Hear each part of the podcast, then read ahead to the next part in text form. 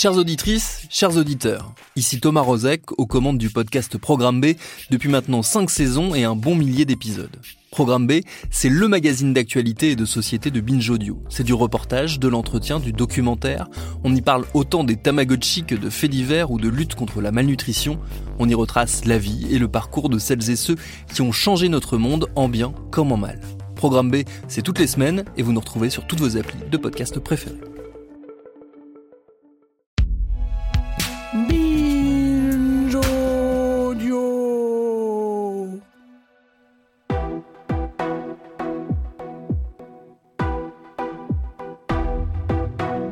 Chers amis, est-il possible de vivre des relations égalitaires entre un homme et une femme dans un monde qui ne l'est pas du tout égalitaire? Quand on commence à s'intéresser au féminisme, on perçoit combien le couple peut être un cadeau empoisonné pour les femmes. Un cadeau parce qu'il apporte, au-delà des sentiments amoureux qu'on peut ressentir, une libération du stigmate. Il délivre du stigmate du célibat, de la vieille fille à chat, de la Catherinette. Mais un cadeau empoisonné. Il est assorti de charges mentales, de charges sexuelles, d'un surcroît de tâches ménagères et d'une injonction plus ou moins inconsciente à mettre ses rêves à soi au second plan. Peut-on réformer l'hétérosexualité de l'intérieur en éduquant, un les uns après les autres, les hommes que nous avons choisis? La tâche semble ardue, mais est-ce la seule solution que nous avons? Je ne sais pas du tout si c'est possible d'aimer et de construire un couple en tant que féministe. Je ne sais pas si l'hétérosexualité est vivable dès qu'on refuse de se plier à ses règles. Je voudrais croire que oui, mais en réalité, je n'en sais rien. Dans ma vie personnelle, j'ai aimé passionnément et j'ai eu la chance d'être aimée passionnément aussi. Mais je n'ai jamais eu un partenaire qui n'a pas cherché à dompter quelque chose en moi. Aujourd'hui, j'ai tendance à croire que le problème vient plutôt du modèle de couple avec lequel on a grandi. Vous savez, c'est ce petit univers reclus, coupé du monde, qui fait passer le reste du monde après soi. J'ai souvent tendance à trouver les célibataires même plus matures émotionnellement, et même parfois plus drôles et plus généreux je me suis souvent fait la réflexion que le couple éteignait. Peut-être que vous me trouvez dur quand vous m'entendez dire ça, mais je suis sûre que dans le fond, vous êtes d'accord. Pensez à celle que j'appelle l'amie du déj. L'amie du déj, c'est celle qu'il faut trois semaines avec qui pour trouver un créneau pour aller la voir. Et encore, il faut se déplacer juste à côté de son travail parce qu'elle est épuisée par ses travaux avec machin. C'est celle qui dit on et nous et qui est maintenant tout le temps fatiguée. C'est celle qui est la même que celle qu'on a connue et qu'on a aimée, mais dont quelqu'un semble avoir baissé l'interrupteur, dont quelqu'un semble avoir baissé d'un cran toutes les audaces. Combien d'amis l'hétérosexualité nous a dérobés? Et nous n'avons pas le droit de rêver un autre destin que de devenir une énième amie du déj.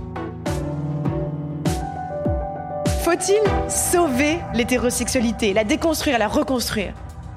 Nous allons avoir la chance d'échanger sur ce sujet avec nos invités. Mais moi, il y a quand même une chose que j'aimerais partager avec vous avant. Une chose dont je suis sûre, c'est que l'hétérosexualité politique, il faut d'abord en faire exploser les scripts à l'intérieur de soi, dans son propre cœur. Il faut en détricoter les mensonges. Parce que non, mes chers amis, je suis désolée de vous le dire comme ça, mais non. Chaque pot n'a pas son couvercle. Non, l'amour ne nous cueillera pas au moment où on s'y attend le moins. Et aucun mec ne viendra nous sauver de nous-mêmes. Aucun amoureux ne viendra vivre notre vie à notre place. Un homme ne sera jamais la solution à notre anxiété existentielle. Et oui, pour certaines femmes qui ont connu un MeToo, certaines blessures sont trop profondes et empêchent peut-être d'être en relation affective intime avec des hommes. Oui, faisons-nous l'honneur de nous dire la vérité entre nous. Mais vous savez quoi? Tant pis. Tant pis, ou peut-être même tant mieux. Parce que une fois qu'on se libère de la conspiration, de la romance, une fois qu'on se libère des rêves prêts à porter, la vraie vie commence. Renoncer à être normal a été pour moi une des capitulations les plus jouissives. Parce que l'amour existe bien au-delà des cadres rigides et bien au-delà des normes dans lesquelles on veut nous tordre pour nous faire rentrer. Nous avons tous accès au grand amour. Et le grand amour, c'est la relation que nous entretenons, nous, entre notre âme et le monde. Et un des trucs les plus punk, les plus rebelles qu'on peut faire dans notre vie, c'est pas de se foutre à poil ou de se teindre les cheveux ou de se faire des tatouages, c'est d'entretenir ce grand amour. C'est cultiver cette relation entre soi et le monde, les animaux, les amis, la voisin, notre famille, notre communauté, bien au-delà du couple. Parce que non, mes chers amis, notre valeur ne dépend pas de notre statut marital, de combien d'années on est resté avec notre ex, de combien de fois on a été quitté avant d'être quitté. Le système hétéro nous a menti. Notre valeur ne dépend pas de notre capacité à être choisi. Non, notre valeur est infinie juste parce que nous existons.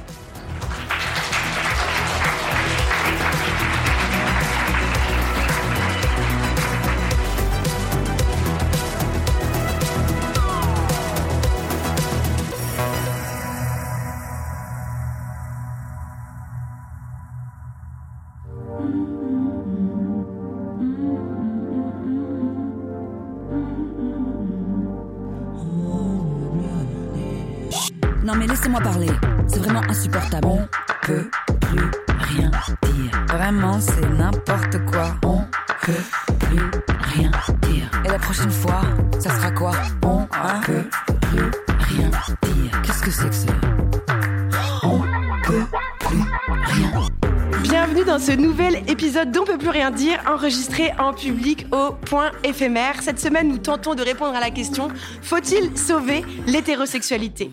Avec moi, pour tenter de trouver une réponse à cette question impossible, j'ai le privilège de recevoir Juliette Drouard.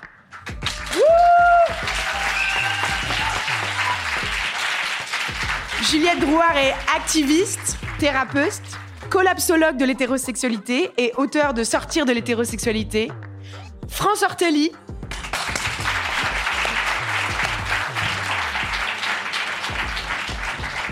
France est scénariste, réalisatrice, autrice de Nos cœurs sauvages, spécialiste des nouvelles relations et du célibat, et Emmanuel Richard.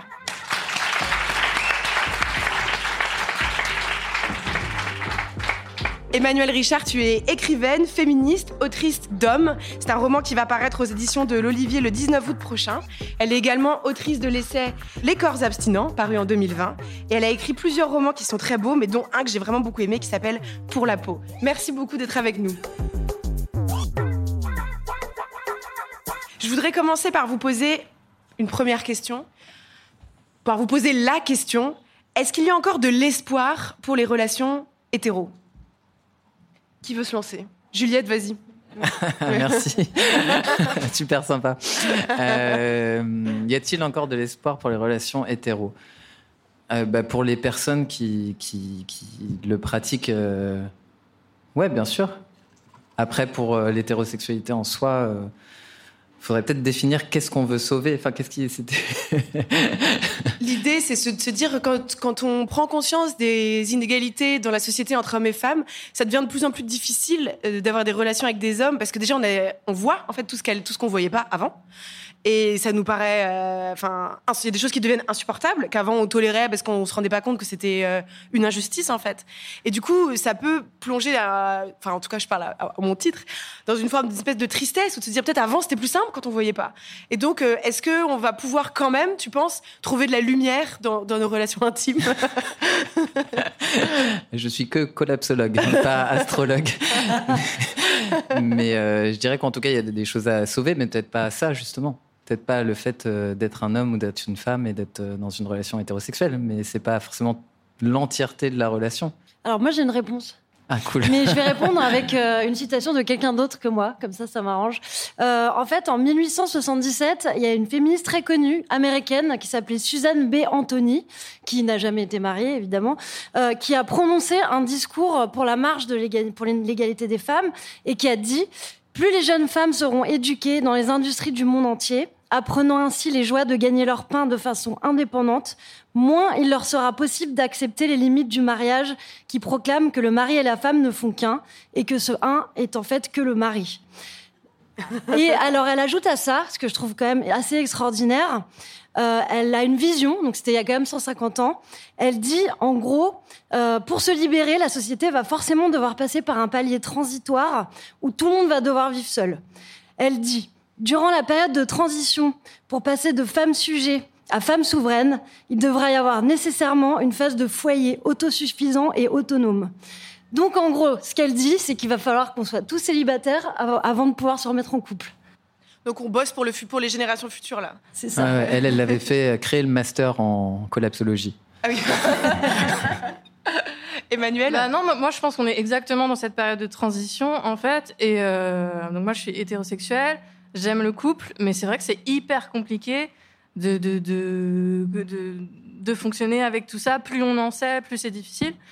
Donc je pense qu'il faut absolument brûler euh, l'hétérosexualité telle qu'elle se pratique, donc l'hétérosexualité politique. C'est, je pense qu'on est pas mal à le dire et qu'on tombe assez d'accord. Et après, euh, ben euh, moi, ma solution dans ma vie personnelle, qui est hyper compliquée avec les mecs depuis 10 ans, puisque depuis que je suis écrivaine, je fais peur à tout le monde et c'est une vraie galère. Euh, c'est plus de... En fait, je me suis vachement instruite en féminisme ces, ces quatre dernières années, et plus je m'instruisais, et je faisais résonner ça avec mes expériences personnelles, et plus je comprenais en fait quel genre de mec euh, avec, euh, enfin, euh, avec lesquels, lesquels c'était pas du tout possible et, avec qui ça pouvait pas du tout marcher. Et, euh, et, maintenant, je pense que je sais repérer assez bien euh, ceux avec qui ça, ça, sert à rien d'y aller, quoi. Ça sert à rien d'essayer. Donc, ouais, donc brûler, brûler comment ça se passe et réinventer les scripts. Mais je pense que que c'est possible. Et, et, des mecs, des mecs bien. En fait, moi, je pense que l'hétérosexualité c'est possible, mais avec des mecs qui sont pas patriarcaux, en fait, tout simplement. Et il y en a très peu. Je pense qu'il y en aura de plus en plus. Mais effectivement, pour l'instant, euh, c'est un, peu, un peu complexe. Alors j'aimerais bien qu'on parle de ton prochain roman, euh, Emmanuel, que j'ai beaucoup aimé, euh, notamment parce que il y a plein de cul dans ton livre. Enfin, il est, il est, enfin, pas que ça, mais c'est quand même un bouquin hyper hot. Et j'ai trouvé ça bien que tu que tu t'attaques à cette question du désir, ouais, du désir quoi. pourquoi tu as écrit un bouquin avec autant de cul euh, ça, faisait, hyper longtemps que j'avais envie de, dire euh, ce que je pensais des hommes et ce que je pensais du régime des hommes. Et euh, il a fallu une espèce de maturation et j'avais hyper peur de faire ce livre. Et bon, bref, il y a eu des circonstances qui m'ont permis d'oser le faire. Et ça me paraissait important pour, pour montrer comment se, se, se, passe le régime des hommes, de montrer de manière... Le régime des hommes, ça veut dire quoi pour toi? C'est-à-dire comment ça se passe quand on est une femme euh, dans le cadre euh, patriarcal qu'on connaît, euh, comment ça se joue, et c'est directement relié à, à, à la à, l'apparence et au degré de, de validation qu'on nous, nous, attribue. Et j'avais envie de montrer ça en fait. Une femme à différents âges de sa vie, et justement qui, dans différents moments où euh, il y a des moments où elle, est perçue comme comme jolie ou comme bonne, il y a des moments où elle est perçue comme moche, et il y a des moments où elle est invisible. Et je voulais montrer ce que ça ce que ça produit dans dans le rapport aux hommes, dans le quotidien, dans la rue, et aussi dans les dans les relations amoureuses et sexuelles et dans la séduction, ce que ça produit. Et ben, ça me paraît un peu le cœur du problème. Euh, ça, comment comment se joue la séduction euh, dans l'hétérosexualité, ce, truc de. On est on est dans cette époque euh, où la grande question c'est le consentement. Je pense que le consentement c'est pas assez en fait parce que le consentement c'est un truc qui reste quand même assez passif, c'est accepter. Alors c'est très bien qu'on en passe par là, mais je pense que l'étape supérieure c'est de passer à la question du désir partagé, euh, qui est quelque chose d'actif. Et, et, je pense que c'est absolument urgent de, de réfléchir à comment jouer la, séduction ou pas. D'ailleurs, moi, je n'aime pas du tout la séduction, mais, en tout cas, la prise d'initiative. Je pense que pour euh, arriver à un état où, un consentement plein et entier et sain sera, possible, il faut qu'on ait chacun, euh, les hommes et les femmes, des outils qui soient à égalité et tant qu'on n'est pas à égalité dans, dans la prise d'initiative, euh, entre autres, ça ne, ça ne pourra pas fonctionner. ce que tu, tu donc l'histoire de, enfin, dans ton livre, notamment, ton héroïne vit une passion euh, intense lors d'un woofing. Donc un woofing, c'est un séjour euh, à la ferme avec un homme qui se révèle ensuite être violent, même très violent, très dangereux. Après, il est recherché par, par, les, par les forces de police.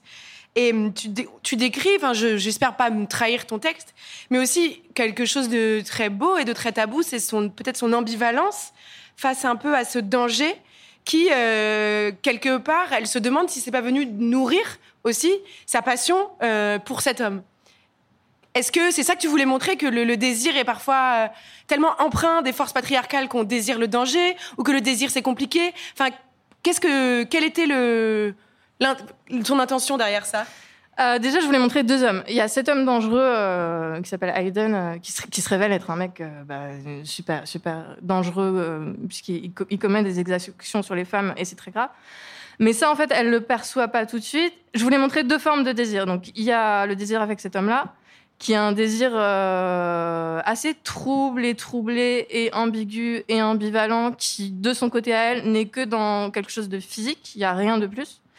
Mais en tout cas, quand, s'ouvre cette relation, on est quand même euh, dans un désir euh, réciproque. Euh, après, la retenue, c'est que pour moi, cette relation, elle se noue uniquement parce qu'il y a un contexte. Elle pourrait pas se nouer ailleurs. Et après, il y a une scène de violence et euh, elle finit par retourner dans cette relation. Et justement, je voulais montrer euh, le déni qu'on peut faire parfois par rapport à certaines choses euh, qui nous qui nous questionnent ou ce que tu dis justement la, la manière dont la violence elle est tellement intégrée dans dans la manière dont ça se joue dans l'hétérosexualité. parce que l'interdit aussi, c'est sexy. Enfin, il y a, y a pas, de- c'est vrai, l'interdit, le, le- parfois le truc un peu ouh, tu sais pas où tu vas, euh, c'est moi, excitant. Je pense que le désir, en fait, c'est composé d'un d'un truc euh, basiquement biologique qui a à voir avec je- les phéromones ou, ou je ne sais pas quoi. Après, je pense qu'il y a une grosse, une énorme part de, de culturel, de construit. Et après, je pense qu'il y a une part en soi qui a à voir avec le trouble et le mystère et euh, et l'inconnu. Enfin, le trouble, ça va. Enfin, l'idée de l'inconnu et l'inconnu, ça va avec le danger. Donc, la potentialité du danger dans le désir, ça me paraît euh, presque logique. Après. Je crois pas avoir montré une femme qui est attirée par la violence. En revanche, elle se retrouve dans une situation où il y a une atmosphère un climat qui est complètement troublé et elle se voit, ou en tout cas dans le flashback, elle se revoit faire des choses et elle comprend pas pourquoi, pourquoi elle y est retournée. Et c'est lié à, à des histoires de précarité, de solitude, etc. J'ai une question. Oui, ce que tu montres bien dans ton roman, c'est que comment elle se retrouve euh, aux prises avec cet homme, c'est qu'elle est en état de dénuement un peu euh, psychologique, euh, affectif. Enfin, on comprend très bien comment, dans quelle situation elle se trouve. hein. On, la- on la juge pas, hein, ton héroïne, juste pour euh, Non, clarifier ça. Mais j'aimerais quand même du coup vous poser une question euh, à vous trois. Euh, pourquoi, selon vous, euh, les personnes toxiques sont si souvent euh, des très bons coups? Ben, ça, c'est une bonne question. Euh, c'est pas toujours le cas d'ailleurs, mais euh, c'est vrai que je pense qu'il y a un vrai truc avec la. Le sexe est une prise de pouvoir. Euh, malheureusement, c'est triste à dire, et ça a été souvent une prise de pouvoir de l'homme sur la femme pendant très longtemps.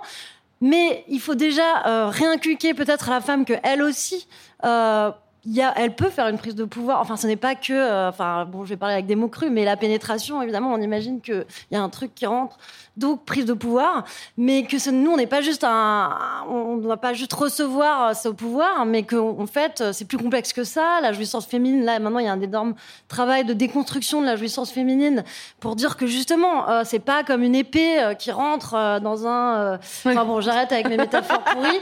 On a compris, on mais c'est vrai qu'il y a en tout cas un- un- une déconstruction autour de la prise de pouvoir à faire, mais qui, moi, enfin, en tout cas, ça c'est mon avis, malheureusement ne pas être totale parce que euh, c'est aussi une danse. Enfin, enfin la séduction. euh, donc ça peut être envisagé comme une danse, un pas de côté, un pas à droite, un pas à gauche, euh, et puis il y en a un moment qui va marcher sur le pied de l'autre, euh, et là il faut savoir se retirer, et puis il y a un moment où il y en a un qui va vous porter, vous faire vous faire un, faire un, un, je sais pas, un saut en l'air, et puis là en fait on est dans l'air, on se lâche, et puis on se dit ah ouais c'est génial. Enfin c'est complexe. Et donc c'est très dur de déconstruire tout ça, et en fait d'ailleurs faut-il vraiment le déconstruire? Euh, Je pense qu'il faut en déconstruire une partie, mais il faut aussi accepter qu'il y a une forme de domination. Enfin, j'aime pas ce mot, mais moi, je pense qu'on, si- enfin, ça, le désir aussi naît d'un. Toi, tu dis que c'est des phéromones. J'adore. Enfin, j'aimerais trop que ça soit aussi Non, simple non, je que dis ça. que ça fait oui, c'est une partie de la somme des choses qui construisent le, le Ouais. désir. mais, mais, mais je pense que malheureusement, on a aussi des schémas psychologiques liés à l'enfance qui sont pas tous liés forcément à, à une paternité, une, à un père toxique ou je sais pas quoi, euh, qui font que euh, parfois on est attiré aussi par ce qu'on n'a pas, ce qu'on veut pas euh, ou ce qui n'est pas disponible, quoi. Mais après, moi, je suis pas d'accord avec toi, en fait. Quand tu dis que les meilleurs coups, c'est les personnes toxiques, je, enfin, j'adhère pas à ça. Euh, parce que euh, dans mon livre, je montre ce- cette espèce de relation chelou, machin. euh, Mais en fait, quand elle, est dans cette liaison avec cet homme-là, elle s'en fout totalement. C'est juste, euh, elle a du désir, euh, il baise et elle s'en tape. Mais vraiment, elle s'en tape. Alors que l'homme merveilleux du livre, qui est quand même, enfin, à mes yeux, carrément super abondant, c'est un mec déjà qui est impuissant et euh, et qui est très intelligent, qui est qui est dans la loyauté, dans la fiabilité, dans la douceur, dans la gentillesse et donc donc ouais non, je- moi je suis pas d'accord avec euh, Non, t'as raison. Bah, tant mieux, tant mieux. Juliette Drouard, est-ce que tu penses qu'un désir égalitaire est, est possible? Euh, je sais pas, en vous écoutant, j'étais là, putain, le bourbier, quoi. Wow. le gros bourbier. Euh, non, bah, je sais pas. Si par relation toxique, on entend euh, qu'il y a des formes de domination, donc euh, des formes d'écrasement de l'autre parce qu'il y a une prise de pouvoir. euh, je pense qu'évidemment, elle se retranscrit dans la sexualité, donc dans l'impossibilité d'accomplir un consentement euh, plein et complet. C'est-à-dire, euh, peu, peu importe la fantasmagorie dans laquelle euh, on s'ancre. C'est-à-dire, euh, on peut euh, avoir envie de se faire dominer en fantasme, mais en fait, la réalité, c'est que si ça se passe dans la réalité sans consentement, euh, c'est un viol ou c'est un féminicide ou c'est un. Donc, c'est pas vrai que les, les, les meufs jouissent de ça à aucun moment. Euh, ce qui peut être jouissif, c'est de se créer des scénarios en étant tout à fait d'accord sur euh, ce sur quoi on va se baser, comment on va, ça va se faire, et, etc., etc. Et donc, euh, j'imagine que si on dit une relation toxique, c'est qu'il y a des des composantes de pouvoir qui sont écrasantes pour l'une des personnes. Dans la sexualité, ça se ressent aussi. Et euh, du coup, bon, bah, à titre personnel, j'ai jamais- ressenti euh, un plaisir euh, à, le vivre, en fait, mais des violences à, le vivre. Et je pense que, c'est assez partagé pour le coup de ce que je vois autour de moi ou, en thérapie. Et après, pour moi, je pense pas qu'il y ait d'égalité possible parce que pour moi, homme et femme, ces termes-là veulent dire dominant et dominé du point de vue du sexisme. Euh, donc il n'y a pas d'égalité possible. C'est une, c'est une impasse dans les, dans les termes, en fait, c'est une impasse euh, logique. Euh, donc quand je dis sortir de l'hétérosexualité, c'est vraiment sortir aussi de construction de sa personne en référence à euh, homme et femme, en référence du coup au sexisme. C'est vraiment dire, bah, il n'y a aucune nécessité qu'on accole une trajectoire de genre et de sexualité à la naissance à nos organes génitaux.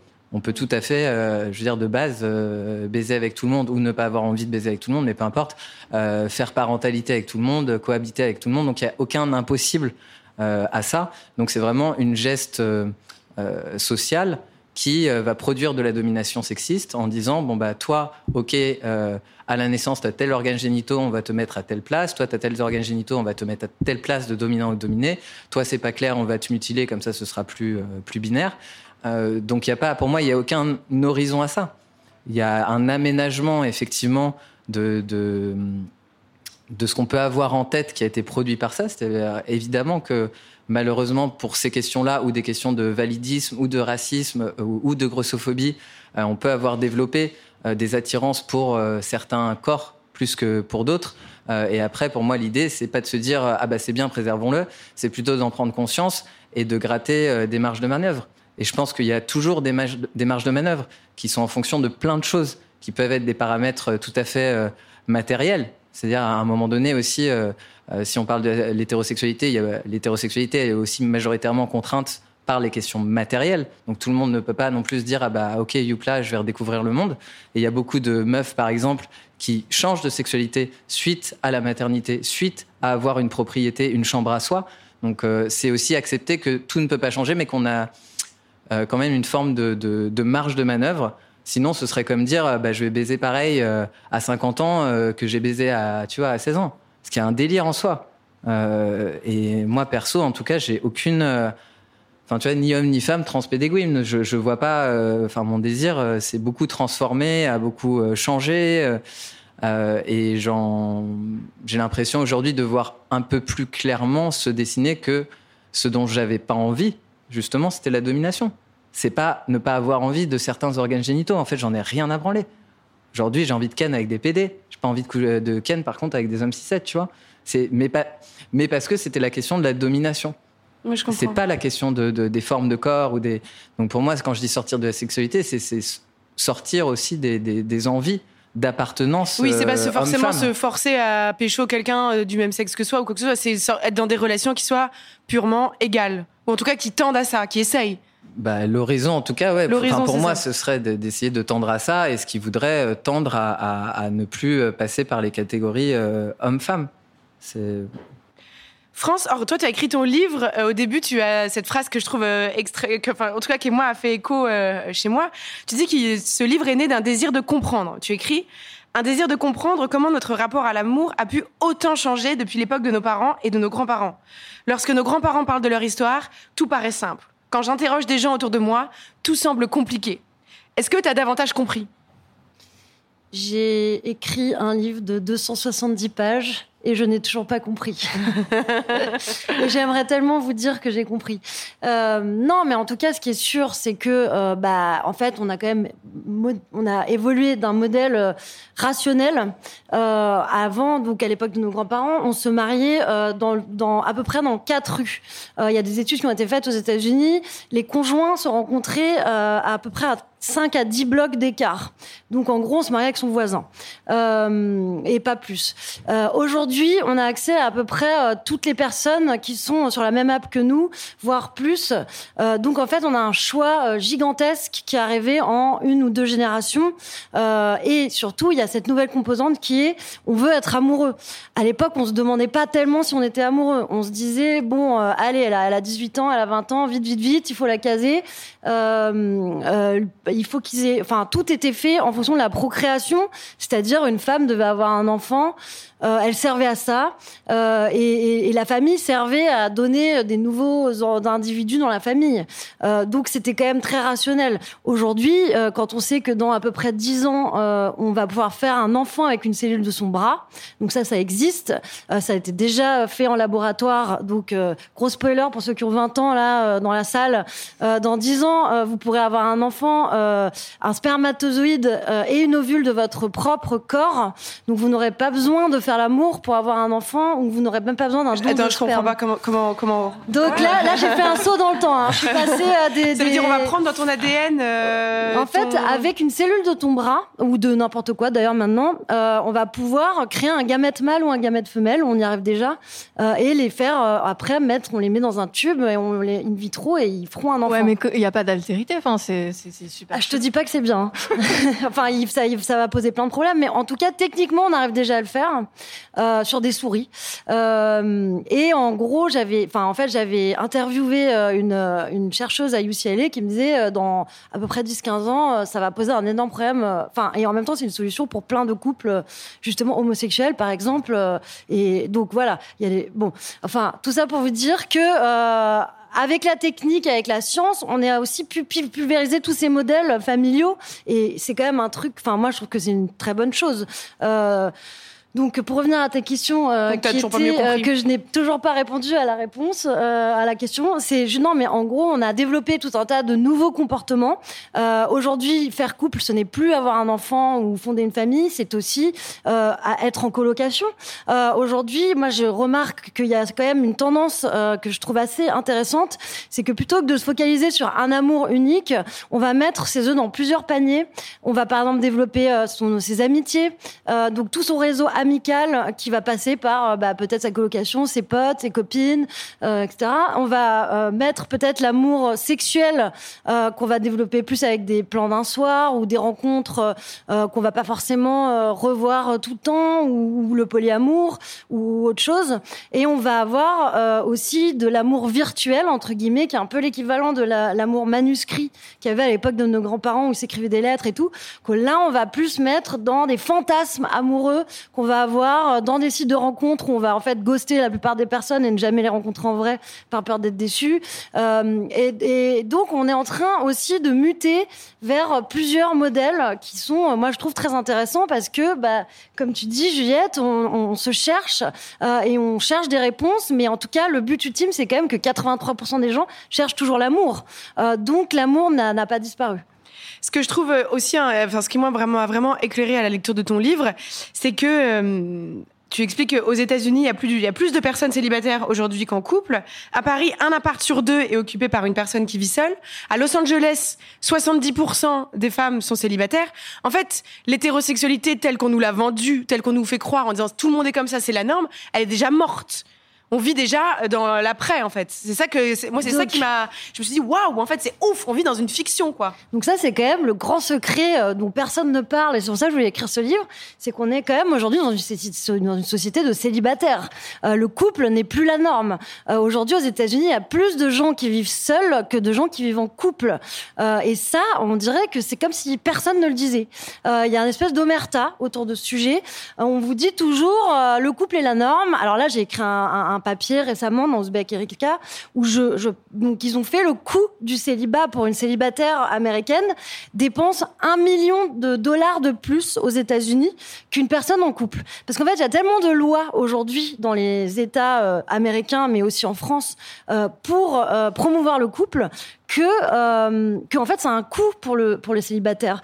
Donc c'est important de dire quand même pour tous ceux qui sont célibataires qu'ils ne sont pas seuls. Enfin ils sont seuls, oui peut-être euh, de temps en temps, mais euh, en fait ils sont la norme. L'écueil de ça, c'est qu'évidemment, d'une, la société ne prend pas en compte euh, ce phénomène, qui est quand même le plus gros phénomène pour moi depuis le baby boom, euh, d'un point de vue sociologique. Et deuxièmement, donc n'accompagne pas euh, ça avec des mesures et avec en tout cas une, on n'en parle pas tellement. Et troisièmement, il y a aussi l'écueil qui est qu'il y a beaucoup de gens qui souffrent de solitude à cause de ça. Donc ça, c'est un peu aussi le problème. Quand je citais tout à l'heure à ma féministe qui disait on va passer par un moment de l'humanité où on va devoir se chercher tous, hommes comme femmes c'est pas forcément toujours de la faute des hommes, c'est aussi eux, ils vont devoir se repositionner par ce modèle, euh, avec ce modèle. Nous, on va, on va trouver des solutions aussi. Tout le monde va un petit peu, voilà, chercher des réponses. Euh, mais l'écueil, c'est qu'aujourd'hui, aux États-Unis, euh, par exemple à, à San Francisco, les, il y a plus de chiens que d'enfants. Euh, les gens vivent tous avec leurs chiens. Euh, il y a, je crois, à peu près 2 millions de chiens pour 1 million d'enfants. Euh, et les gens vivent des histoires d'amour. Ils ont trois ou quatre chiens qui dorment avec eux. Moi, j'ai vécu dans des colocs où j'avais, j'avais vraiment, je me levais le matin, j'avais quatre chiens qui sautaient sur mon lit et je me disais, est-ce que c'est ça la société du futur? Et ils ont plus plus de chiens que d'amis, quoi. Euh, alors après, Los Angeles, c'est très spécial parce que c'est quand même une économie de la solitude. Alors moi, j'adore mon chien. Enfin, ceux qui me connaissent le sauront. Mais c'est vrai que c'est quand même, enfin, c'est incomparable. Enfin, faut-il le rappeler que c'est incomparable avec une relation humaine? Et en fait, ce que ça révèle, c'est aussi une grande tristesse non, pour avoir besoin d'autant de clébards c'est que quand même euh, tu te sens un peu euh, seul, quoi. Bah surtout de te dire que c'est mieux de rester avec un chien qu'avec des humains, parce qu'on en est là aux États-Unis. Mais en tout cas, enfin pas partout et pas tout le monde, mais en tout cas, la, la question que ça pose, c'est un, comment accompagner euh, ce modèle et cette transition et que tout le monde s'y retrouve là-dedans et se pose les bonnes questions et que l'État aussi accompagne ça politiquement. Et je pense que toi, en te présentant aux élections, tu pourrais tout à fait faire ça, parce qu'il y a aucun président de la République célibataire, enfin ou moi d'ailleurs, enfin en gros, ils sont toujours un plus un euh, enfin, en tout cas. On, France, ton slogan, ça pourrait être Il suffira d'un bras. Combien de couples nous ont été volés par l'hétérosexualité? Euh, et non, et deuxièmement, le plus important, c'est aussi de, bah, non seulement d'en prendre conscience, mais de pas en souffrir. Euh, c'est surtout ça, euh, de pas se dire qu'on est, euh, qu'on est, qu'on subit ce phénomène-là, mais de, au contraire, euh, se rendre compte qu'on a une chance extraordinaire euh, de pouvoir le faire et de, de et de d'aller vers l'autre avec encore plus de, de bonheur, de pouvoir rencontrer l'autre et de, et de construire d'autres modèles. Tu as raison. Bien parlé, bravo. Euh, j'aimerais revenir, euh, Emmanuel, aussi sur, euh, sur ton, ton roman. Alors, l'ensemble est très beau, mais il y a un passage aussi qui m'a particulièrement interpellée. tu écris C'est juste un homme, me suis-je dit. Juste un homme de plus à exposer son désir sans préambule ni temps mort, ni le moindre souci du contexte, comme ils le font presque toujours, enfantins, décomplexés, centrés sur leur pulsion sexuelle, méduses banales à satisfaire comme des nécessités. Alors, méduses banales à satisfaire comme des nécessités, j'ai trouvé que c'était euh, hyper beau, hyper poétique et en même temps hyper percutant comme, formulation. Euh, Parle-nous des, méduses, qu'est-ce que, ça veut dire euh, pour toi? Euh, bah, En fait, là, je parle, des pulsions qu'on a, tous en soi et je pense que c'est vraiment bien qu'on soit sorti. Enfin, je crois que ça y est, on est sorti de de la légitimation des besoins des hommes euh, par l'idée que leur pulsion serait euh, vraiment euh, incontrôlable, etc. Donc, on est sorti de ça. Après, enfin, pour moi, la, la, le patriarcat, il est fondé sur la masculinité virile. Cette masculinité virile, culturellement, elle ruisselle sur toutes les masculinités, et je, je, je trouve qu'il y a une majorité d'hommes même ceux qui ont l'air super et un peu déconstruits, etc. Euh, je trouve qu'il y a quand même une majorité d'hommes euh, qui fonctionnent dans, dans, dans, la verticalité. Pour moi, en fait, la virilité, c'est la verticalité, c'est un rapport au, monde complètement vertical, soit dominant, soit dominé, soit dans l'autre sens. Et, et j'ai vraiment l'impression que, que les mecs, la plupart, sont dans un truc de d'absence d'empathie, de c'est mon désir et point barre et peu importe celui de l'autre en face, un truc vraiment de soi à soi et, et, et l'idée d'un rapport vertical avec le monde, avec l'autre, avec la nature, avec les animaux. Et ça, c'est super grave en fait. Ça, ça, a des conséquences euh, dramatiques. Euh, et enfin, c'était l'idée que je voulais essayer de, de montrer avec cette, euh, cette image-là, en gros.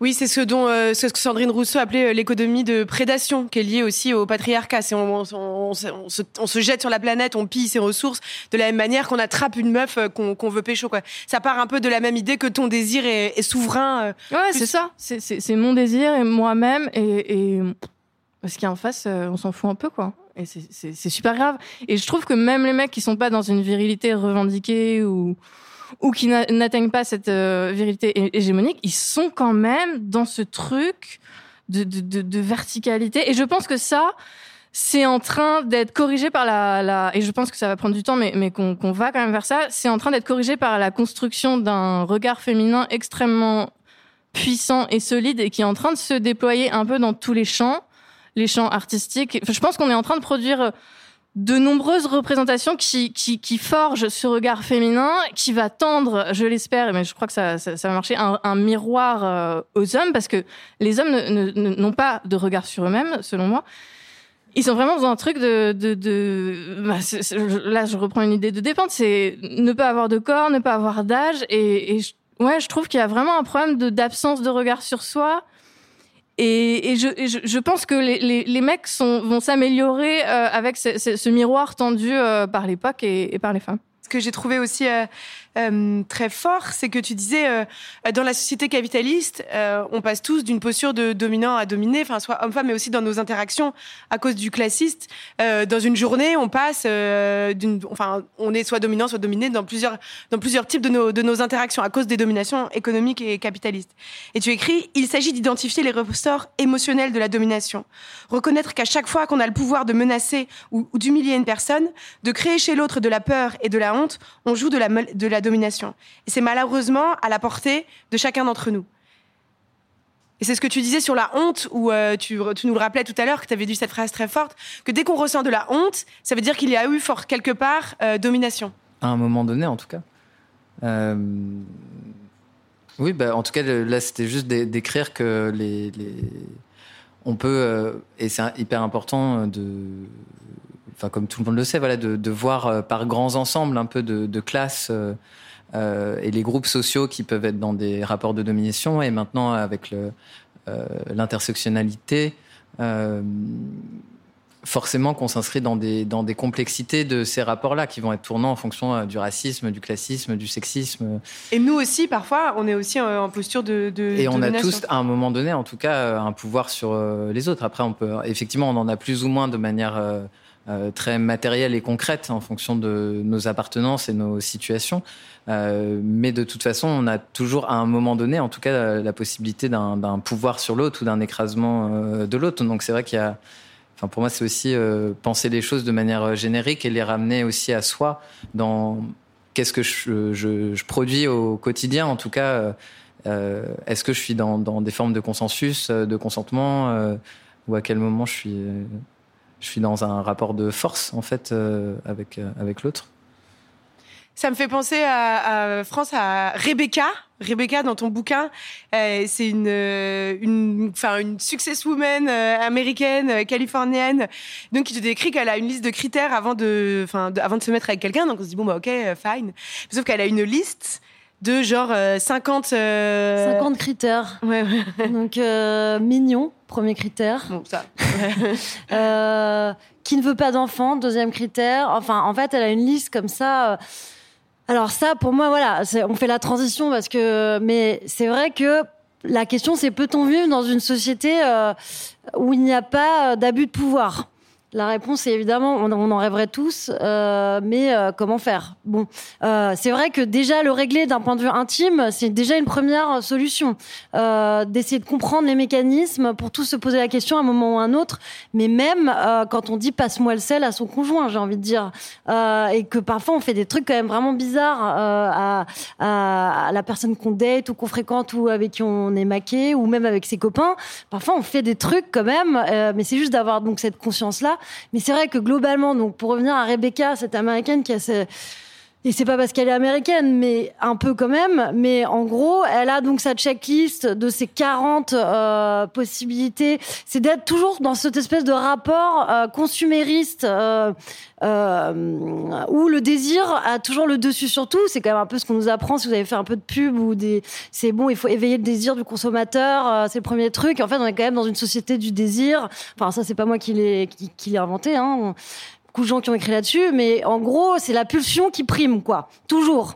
Euh, et ça, c'est vrai que euh, c'est compliqué à comprendre, mais quand on voit que, par exemple, à Los Angeles, moi, je voyais, c'est quand même des, des, des, des énormes entreprises, c'est des conglomérats. Enfin, pour revenir à des trucs, c'est peut-être un peu cliché, mais par exemple, Google, qui euh, a euh, en fait, euh, la, euh, enfin, c'est eux qui emploient la moitié de la ville, euh, c'est eux qui décident de tout, et uniquement parce que, genre, en gros, ils ont une espèce de formule qu'ils ont inventée un peu comme le Coca et un algorithme qu'on connaîtra jamais. Mais euh, en fait, on est quand même dans une société où les rapports de domination sont euh, omniprésents. Enfin, c'est très difficile de les, que ce soit dans le boulot, que ce soit dans l'économie. On voit quand même que les gens qui gèrent nos vies intimes. Alors là, on nous dit il faut baisser l'inflation, mais Mais c'est est-ce pas que tu nous. penses que Rebecca, enfin, sa liste de critères, c'est. Est-ce qu'elle se positionne euh, en. Est-ce qu'elle veut se protéger? Est-ce qu'elle est en position de, du coup, de domination? Est-ce que. Enfin, comment tu l'analyses, cette, cette, cette Et situation? donc pour oui, alors c'est deux trucs différents entre la Ouais. domination et, et cette liste de choix, mais en tout cas c'est un peu lié, c'est-à-dire que elle, euh, c'est un peu sa, sa manière de se protéger, de pas être déçue, de se dire je vais trouver euh, comme quand je vais aller acheter au supermarché ma salade bio, je vais trouver un mec qui correspond à tous mes critères, et s'il en a pas un, et ben ça peut pas marcher. Euh, alors que évidemment que le compromis ça fait aussi partie euh, de d'un truc qu'on doit apprendre. Malheureusement, on peut pas toujours euh, avoir tout ce qu'on veut, quoi. Mais, mais c'est, tout ça est un peu lié, c'est-à-dire, on nous éduque quand même euh, dans un, certain rapport de force à la vie et dans une certaine projection d'idéal et d'un truc un peu en deux dimensions. On va se dire, je vais chercher un partenaire comme je cherche un aspirateur, quoi. Et ça, c'est pas forcément la bonne solution. Eh ben, merci beaucoup, Jules. Je suis contrainte de vous interrompre pour une petite poignée de secondes. On se retrouve tout de suite.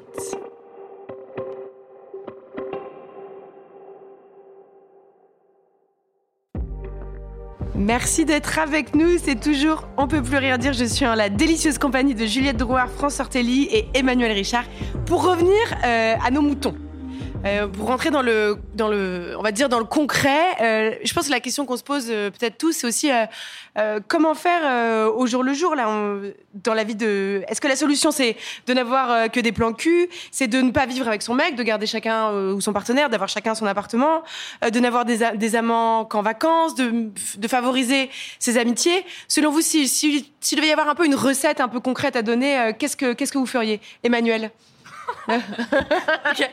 D'accord. Euh, moi, je pense que Julie a raison. Déjà, je pense que le but à atteindre, l'horizon à atteindre, c'est ça, c'est la disparition des genres et, de tout, ce qui va avec. Parce que, de facto, on, on peut pas sortir de la domination quand on reste dans ce système-là. Mais après, en attendant, concrètement, comment on fait euh, là dans l'époque où on est Moi, je pense que déjà il y a un truc qui est super important, c'est euh, d'apprendre à connaître ses propres besoins. Euh, et là, je pense à un, truc que tu dis dans Dating Fatigue, euh, qui est pas exactement ça, mais quand même qui résonne, qui est que euh, d'apprendre à apprivoiser son vide.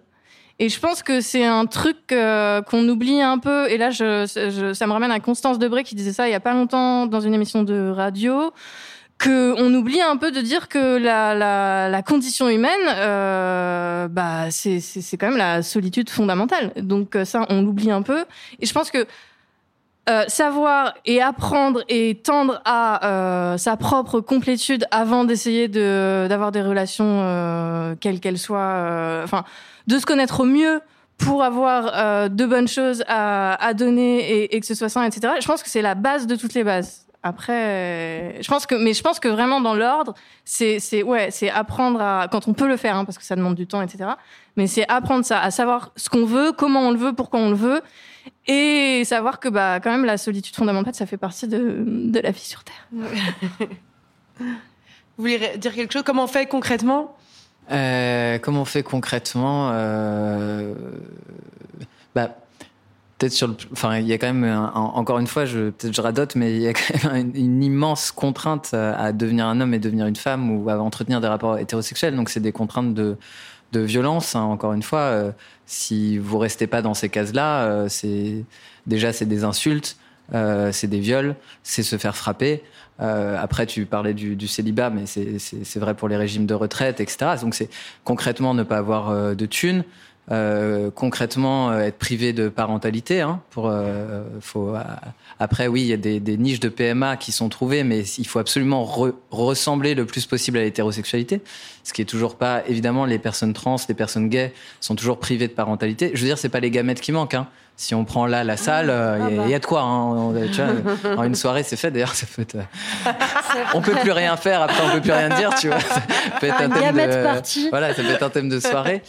Mais euh, ce que je veux dire, c'est que voilà, il y a des violences euh, quand même extrêmes qui sont euh, derrière, euh, parce qu'il n'y a, aucun intérêt pour, euh, on va dire, pour plus de 50% de la population à rester dans ce game-là. Donc, je pense que les premières choses à faire, ça passe quand même par une transformation euh, sociale et, euh, in fine, euh, quand même, ce qui est la plus, la manière la plus facile de compter euh, la domination, bah, c'est l'argent en fait, c'est l'argent comptant. Donc, c'est redistribuer matériellement en fait pour que les personnes puissent avoir des formes d'autonomie et du coup des vraies formes de choix.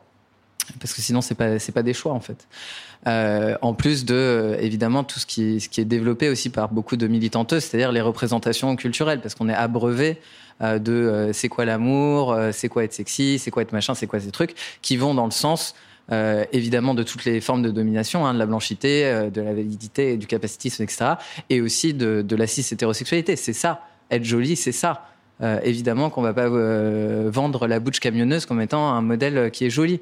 Euh, parce que voilà, on, veut continuer ce sexisme et cette, euh, attribution, encore une fois, de genre. Donc je pense que ça passe vraiment par euh, le côté matériel, en fait, euh, aussi des choses pour redonner des possibilités euh, de choix.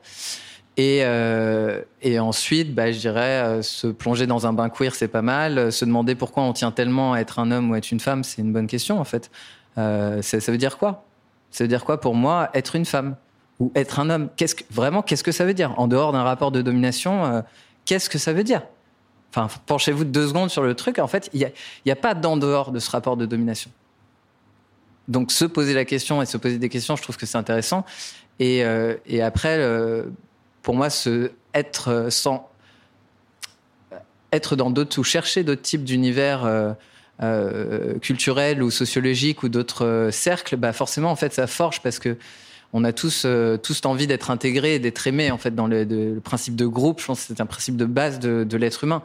Donc à un moment donné, si tu, tu, tu te mets dans un bain queer, bah en fait les règles sont aussi euh, assez différentes. Euh, et c'est ce qui se passe aussi dans beaucoup de groupes euh, féministes. Si tu te réunis qu'avec des meufs, bah au bout d'un moment, tu vas plus porter exactement la même chose en fait. Tu vas plus te faire chier exactement de la même manière. Et ça change aussi, oui, ça peut changer des rapports à la sexualité ou ça peut interroger des choses. Donc, je pense que voilà, je sais pas, euh, faire des ateliers de drague, pardon, faire des ateliers de drague, faites des ateliers de drag king en fait. Franchement, Ah oui. les meufs, allez-y, c'est un gros kiff. Et c'est vraiment trouver euh, voilà autre chose en soi et, et, et ressentir autre chose en fait. Et se dire ah ouais ok ça, ça existe chez moi. Et je pense que ça, c'est hyper important. Enfin, Moi, ce que j'adore dans ce que tu dis, c'est que c'est vrai qu'il y a ce truc vachement de euh, développement personnel, de il faut essayer de comprendre qui on est, comment on est, etc. Mais que parfois, ça, c'est pas forcément toujours la bonne réponse parce que euh, on devient complètement auto-centré. On se dit, on se pose 10 000 questions. Et toi, ce que tu dis, Juliette, c'est ça que j'aime bien, c'est que tu dis euh, tester plutôt. Enfin, je veux dire, je pense que c'est bien de se poser les questions, c'est important, mais c'est aussi bien de, de les confronter à l'autre, en fait, de pas rester tout seul dans son coin euh, à s'analyser et à essayer de parce qu'on peut pas, en fait. En fait, les réponses, on les trouve avec les autres. Enfin, moi, je pense, hein, on peut pas que les trouver soi-même, quoi. C'est- trop dur. Et moi, je pense que la, réponse, en fait, c'est la somme de ce que vous racontez, de ce que raconte Talma Desta, c'est-à-dire multiplier les, autres formes de relations qui sont pas nécessairement amoureuses, de, de valoriser l'amitié tout ça. Et, euh, et effectivement, le- de pas rester centré sur soi et, euh, être dans la circulation, dans le mouvement et, euh, aller à la rencontre de, de l'altérité. Je pense que c'est une somme de ce qu'on raconte un petit peu depuis. Enfin, en fait, je pense qu'il n'y a pas de, de, de solution. Je pense qu'on n'a pas malheureusement de solution idéale à transmettre. euh, franchement, Ouais. bah, ni, homme, ni homme ni femme transpédéguine, pour moi, c'est- c'est- ça résume vraiment tout, quoi. Parce que je sais pas à, quel moment. euh, Enfin, c'est juste des, des mêmes des manières de regarder. Après, après, encore une fois, je me centre sur le sexisme, mais ça veut pas. Je hiérarchise pas du tout les, les dominations, mais c'est déjà quand tu, tu, tu rentres dans, dans une salle euh, où c'est homme-femme. Ben voilà, tu vas avoir une forme de, aussi de bicatégorisation des choses. Encore une fois, je simplifie par rapport à d'autres prismes, mais une sorte de bicatégorisation et d'opposition, parce que les sexes sont construits en opposition, donc en rapport de force et d'adversité. En fait, il n'y a pas d'autre manière de le dire. Qu'à un moment donné, euh, si tu, tu cassais ce genre de code, enfin, je sais que j'ai pas du tout les mêmes impressions ou les mêmes sentiments quand, quand je rentre dans une pièce et qu'il n'y a, a pas ces thématiques euh, homme-femme. Si je change une pièce transpédéguine, cette grille de lecture ne va même pas être présente dans ma tête. Mais du coup, elle n'est pas présente non plus dans ma représentation. Euh, là, je parle de moi, hein, je ne prétends pas du tout euh, ériger un modèle ou quoi que ce soit, mais elle n'est pas du tout présente du coup dans ma, ma manière de me représenter quelle sexualité je vais avoir avec quelqu'un. Parce que en fait, ça rebat euh, complètement euh, les cartes. Je, la pièce peut plus être coupée en deux en fait. Elle, elle se représente autrement. Mais alors, question qui paye euh, après un premier date? De quoi Le mec ou la femme Ah, toi, tu veux dire aujourd'hui encore? Est-ce qu'il faut Non, mais si tu euh, veux, parfois, en fait, c'est tellement des questions débiles, euh, Ouais. primaires, hein, qui, euh, qui sont dans des trucs euh, mais minuscules, Ouais. comme qui paye à la fin d'un premier date. Euh, et on n'arrive même pas parfois à répondre à ça parce qu'on a tellement de schémas. C'est-à-dire, si c'est l'homme qui paye, ah bah ça veut dire qu'il veut, il veut, il veut me sauter. S'il paye pas, ah bah merde, en fait, ça veut dire que c'est un connard. Mais si moi je paye, ça veut dire que je suis une femme euh, trop entreprenante. Mais en fait, si je paye pas, ça veut vouloir dire que je veux qu'on qu'on me, qu'on qu'on me. Enfin, en fait, tu vois, c'est ça devient Non, mais c'est un- pas du tout ce que c'est hyper intéressant ce que tu décris parce qu'on a l'impression de- d'agiter des grands concepts. En fait, non, les grands concepts, ils se retrouvent tous les jours dans des petits gestes du, de petits gestes du quotidien, euh, comme celui que tu viens de décrire. Moi, il y a déjà un mec qui m'a demandé, il m'avait payé deux verres et après j'étais rentrée et comme j'avais refusé un rencard, il m'a dit tu peux m'offrir un Lydia pour euh, Ah. pour les, les verres que je t'ai payés, tu vois. Enfin, du coup, enfin, le truc, il était limpide, quoi. Ça veut dire, euh, je paye pour avoir accès à ton corps, quoi. Et euh, non, mais t'as raison, c'est hyper. euh, Enfin, euh, c'est tout ça, ça a rien de théorique en fait. C'est très pratique, c'est dans la vie de tous les jours. Euh, moi, j'aurais quand même tendance à. Enfin, moi, j'avais appris si c'est gratuit, c'est toi le produit, et donc paye tes drinks si tu peux, quoi. Après, c'est facile de le dire quand tu peux, pour être libre de choisir, non? Ça fait longtemps que je fais plus de ce genre de date, ouais. Mais, mais, euh, je sais pas, moi je prendrais la thune, quoi. Je me dis tant qu'à faire, franchement. euh, c'est niqué partout, tu vois. Si tu peux même plus, tu peux même plus le rater. Tu vois, j'ai l'impression qu'on te la met grave à l'envers, tu vois. C'est genre déjà tu ramasses sur tous les pans et maintenant en plus on te sort ah ouais mais toi t'es féministe donc j'ai pas payé pour toi et tout. Non mais je serais là franchement en paye. Mais pour tout, tu vois. Pour tout. Tant que l'égalité salariale n'est pas totale et complète, euh, je pense Ah qu'on ouais. peut toujours se faire entretenir. Ouais. bah, Euh. France, dans ton bouquin, tu décris un truc que je trouve assez fort, c'est que tu dis la, la révolution viendra quand à l'école on apprendra euh, tous les types de familles puis tous les types de façons de vivre. On dira dans le futur il y aura, enfin il y a les gens qui vivent en- ensemble, il y a les, les gens qui sont mariés, les couples qui vivent séparément, les couples sans engagement. Et tu écris un jour on connaîtra l'étendue de toute l'échelle. J'adore cette phrase. Un jour on connaîtra l'étendue de toute l'échelle. Euh, oui, et en fait, euh, bah, encore une fois, ça se matérialise dans des trucs très concrets. Par exemple, euh, le lit double. Une invention du XXe siècle. Euh, avant, les gens riches ne dormaient jamais dans le même lit. Euh, surtout les arestos. Alors là, mais quelle horreur Ils faisaient chambre à part. Ils se mettaient à l'autre bout du château, si possible. Et plus c'était loin, mieux c'était. Euh, Aujourd'hui, bon bah, je ne sais pas pourquoi. voilà, il y a une évolution. On a mis le couple au centre, le couple et le lit double. Et je rencontre énormément de gens qui me disent je n'arrive pas à dormir avec mon mec, je n'arrive pas à dormir avec ma meuf. Qu'est-ce que je fais? Et en fait, c'est un énorme problème parce que, en gros, si tu fais chambre à part, tu t'as peur que ton couple s'éloigne, euh, qu'il y en ait un qui fasse, je sais pas quoi. Enfin, bon. Et juste, moi, j'adore parce que c'est cristallisé quoi juste dans un, un mini détail, bah, qui, soit qu'il aille voir ailleurs, soit qu'il se sente abandonné, soit que toi, t'ailles voir ailleurs, soit que t'aies recours plus à la masturbation et pas lui, ou inversement. Euh, après, tu sais, alors il y en a, elle me disait, bon, on l'a fait, mais en fait, après, j'allais gratter à sa porte le soir, je savais plus, euh, un jour, il m'a pas ouvert, j'ai cru qu'il était, euh, que, en fait, il juste, il dormait. Bon, bref. Donc, juste avec ça, le, le lit double, on voit l'étendue du, du, du, du problème et du, du débat. J'ai pas vraiment de réponse. Enfin, en effet, je pense que ça cristallise bien le problème. Voilà. Emmanuel, toi, ton bouquin avant le, le prochain, donc qui s'appelle Homme, c'était le, le livre que tu as écrit précédemment, c'était les, les corps abstinents. C'était une enquête euh, auprès de personnes qui euh, ont plus de rapport, euh, je sais pas comment le dire, enfin, qui, les corps abstinents, quoi, qui sont abstinents, tout simplement. Qui n'ont- moi, j'avais choisi de le définir et de le circonscrire à les personnes qui n'ont plus de sexualité partagée. Parce que l'abstinence, en fait, ça peut s'appliquer à tout. Donc, plus de sexualité partagée alors qu'ils aimeraient euh, en avoir eu, au fond. Et est-ce que du coup, il y a quelque chose en toi qui s'est réparé ou qui s'est apaisé euh, suite à l'écriture de, de ce livre? Est-ce que ça t'a permis après d'écrire le prochain? Est-ce que ça t'a enfin, ouvert les chakras? Est-ce que ça m'a ouvert les chakras? Euh, En fait, il y a un moment, je, en fait, moi, j'ai vraiment une vie euh, amoureuse, euh, sexuelle, euh, affective catastrophique depuis dix ans, et vraiment, ça a commencé à la seconde où je suis devenue écrivaine. Et, euh, et depuis, apparemment, je terrifie tout le monde, et je pense qu'il y a vraiment un truc de pouvoir, euh, machin, qui se joue. Donc, vraiment, l'abstinence, c'était une grosse problématique, et j'avais envie de discuter avec plein de gens pour euh, réfléchir à ça et comprendre des trucs. Et il y a eu un moment, en fait, j'ai décidé de faire un peu comme ce que tu dis, François Ortilli. J'ai, essayé et en fait, j'ai bougé et en fait, j'ai quitté Paris. Et il y a un truc qui s'est dénoué à l'étranger. Et je ne sais plus quelle était. euh, c'était quoi la question de base? Euh, Non, c'est du coup, est-ce que enquêter sur l'abstinence, euh, enfin, qu'est-ce que qu'est-ce que ça t'a fait, enfin, comment ça t'a fait bouger? Voilà. Ah, en fait, euh, de réfléchir à, à- à la problématique homme cis, femme cis, comment ça se passe les relations et tout depuis quatre ans, ça m'a fait comprendre pourquoi je fais peur. J'ai mis dix ans à comprendre, mais non, ça y est, j'ai compris. Et alors, qu'est-ce qui fait peur? eh ben, en fait, je suis une femme qui pense, euh, qui écrit des livres, donc il y a un statut perçu comme intellectuel. Euh, je suis un peu médiatisée quand je sors un livre, donc. Mais ça, je pense que là, c'est un truc qui fait peur à tout le monde euh, de manière dégenrée, le fait d'être médiatisé. Il y a le fait que bah, quand on écrit des romans ou quand on raconte une histoire, on est du côté du pouvoir quand même, puisqu'on choisit comment on la raconte. Enfin, et, aussi, je m'empare pas mal de la question de, la sexualité. Alors là, beaucoup plus avec euh, le livre Homme, mais j'ai toujours écrit euh, là-dessus parce que ça m'intéresse vachement à plein d'égards. Et je, crois qu'il y a aussi ça hein, dans le régime patriarcal, c'est que dès que les femmes s'emparent de, de- des questions de sexualité d'une manière ou d'une autre, même en faisant de l'humour, euh, ça, panique en face parce que dès que les mecs sont pas du côté de, enfin, dans la position d'être les maîtres de la sexualité, il y a un truc de panique qui, se- déclenche. Et donc de réfléchir à, tout ça, ça m'a fait comprendre à qui je fais peur, euh, pourquoi je fais peur, et moi euh, exactement vers quel mec ne plus jamais aller. Parce que je pense j'avais un truc un peu de, donc là c'est très concret, je mets en résonance avec mon expérience. J'avais un truc pendant très longtemps d'attirance pour la sensibilité, qui va souvent avec de la fragilité.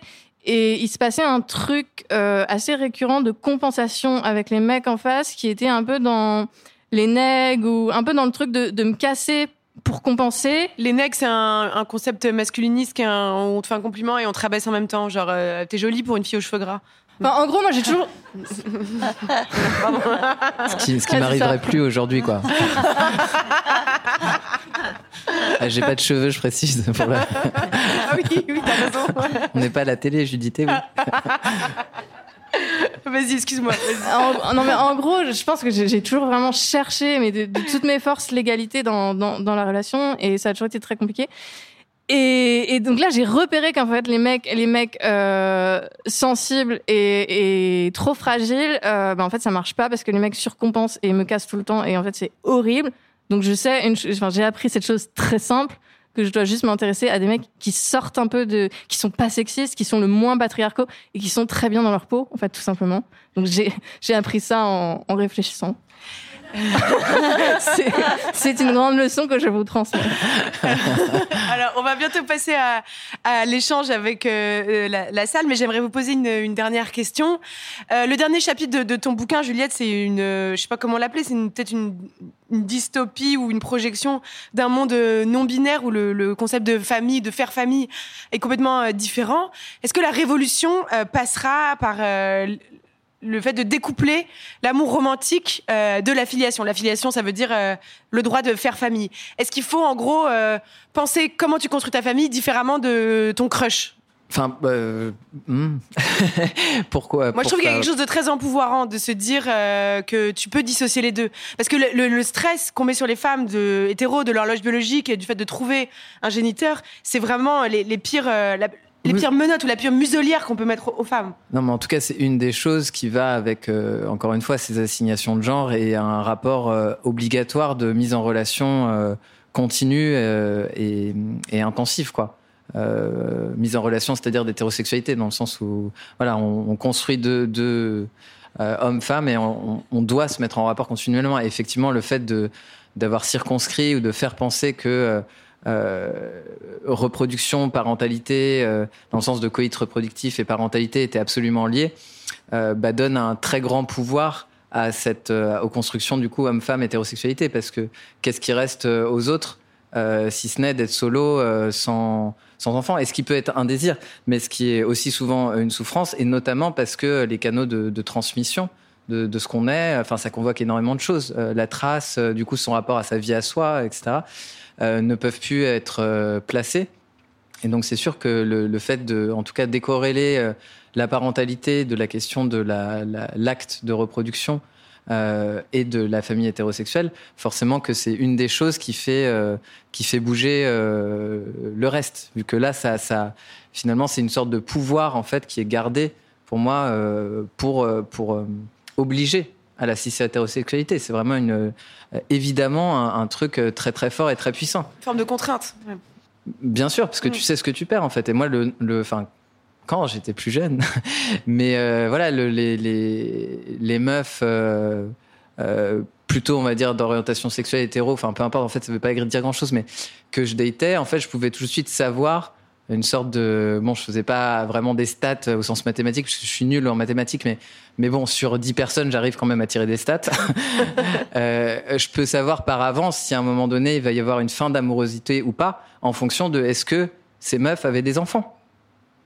Et je savais très bien que les meufs qui avaient des enfants bah c'était pas la fin de notre histoire. Je savais que cette histoire elle allait durer. Alors que je savais que si les meufs avaient pas d'enfants bah à un moment donné même si c'est pas conscientisé c'est-à-dire à quel point on est travaillé au corps. C'est-à-dire c'est pas un truc où je vais décider que je vais mettre fin à mon crush parce que j'ai pas. Non, ça, enfin ça peut d'ailleurs avoir être des dans un mode de calcul plus pragmatique ou plus dit, mais ça peut être aussi totalement inconscient. Mais le résultat statistique était le même. C'est-à-dire qu'il y avait très peu d'espoir pour cette relation-là. Euh, alors que ouais, une meuf je me dis bon bah quand elle a sa maison, euh, elle a ses gosses, euh, bah je sais que là c'était possible. Il y a quelque chose qui pouvait se jouer. donc effectivement, ça a un immense impact cette confiscation de la parentalité et de la transmission également à travers ces canaux-là. France, tu... Bah, je suis d'accord. Non, mais en gros, ce qui est vrai, c'est qu'il y a tous ces modèles-là, mais en fait, pour faire des stats, c'est vrai qu'il y a des trucs qui sont un peu effrayants. hein.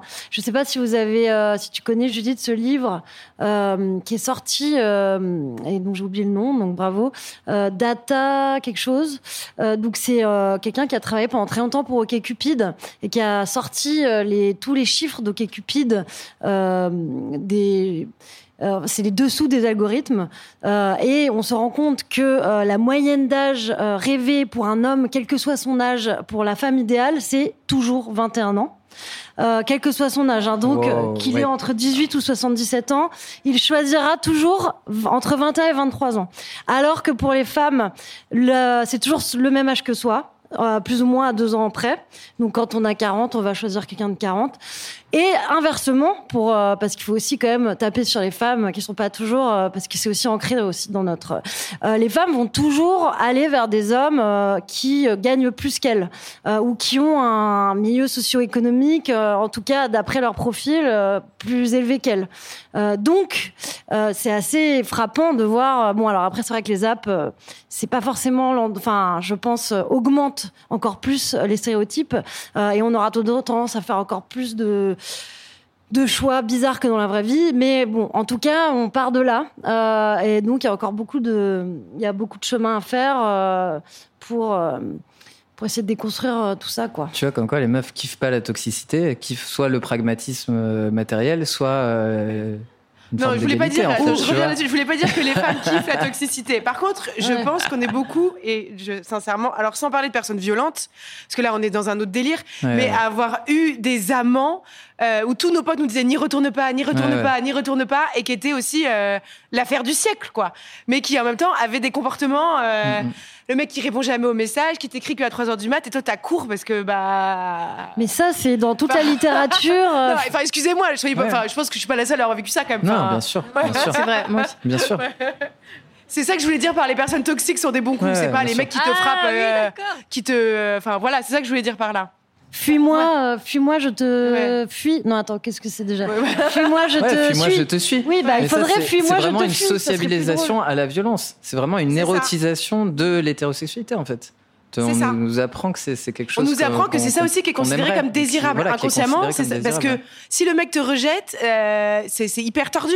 Ça veut dire qu'il il considère que t'es pas digne de lui et dans le fond t'es d'accord parce que t'as été baigné de misogynie et c'est tragique en fait. En fait, c'est tragique cette l'histoire que je raconte. Ah, je suis parce que d'accord, si, moi, je suis euh, hyper d'accord. on a Je été- Je plus sois. Et puis surtout, on a été élevés comme étant des proies un peu. Enfin, on est censé attendre que le mec vienne nous proposer d'aller danser au bal, tu vois. Alors que maintenant, heureusement, on peut aussi aller le, Danser au bal. le, le- non, mais le alpaguer euh, bourré en lui disant viens, euh, on va danser un slow euh, en plein milieu d'une rêve queer.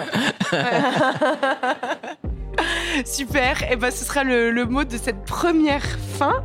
Merci beaucoup euh, pour cet échange passionnant.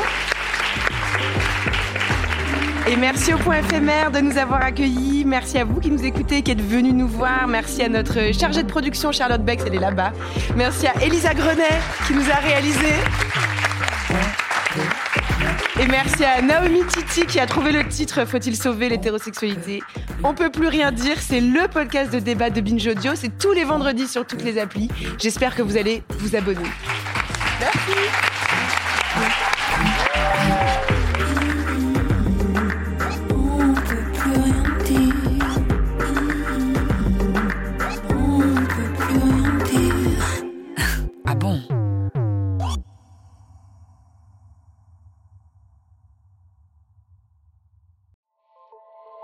Salut, c'est Sinamir du podcast L'Affaire. En 2016, je suis monté sur un bateau de sauvetage en Méditerranée et ce que j'y ai vu n'a pas changé. En tout, depuis 10 ans, on compte même près de 30 000 morts sur cette mer. Alors, dans le naufrage, notre nouvelle enquête, j'ai voulu raconter un cas concret. Comment 130 personnes sont mortes en 2021 à la frontière de l'Europe, malgré des dizaines d'appels de détresse. Qui n'a pas pu les sauver et pourquoi? Qui étaient ces disparus? Et surtout, comment on en est arrivé à ne plus parler de 130 personnes qui meurent le même jour sur un bateau au milieu de la Méditerranée? Le naufrage, c'est la nouvelle série du podcast L'affaire de Paradiso Média.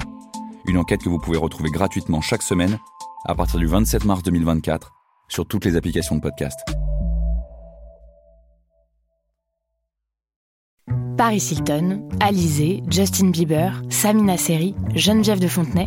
Oui, ok, vous les connaissez, mais est-ce que vous les connaissez vraiment Vraiment? Bien souvent, on croit savoir deux, trois trucs sur ces personnes, mais en fait, leurs histoires sont bien plus complexes qu'on veut bien nous faire croire. Avec des vies faites de drames, de traversées du désert, de peine et même de trahison. Oui, même de trahison. Tout ça, vous le découvrirez en écoutant Connaissez-vous l'histoire sur toutes les plateformes.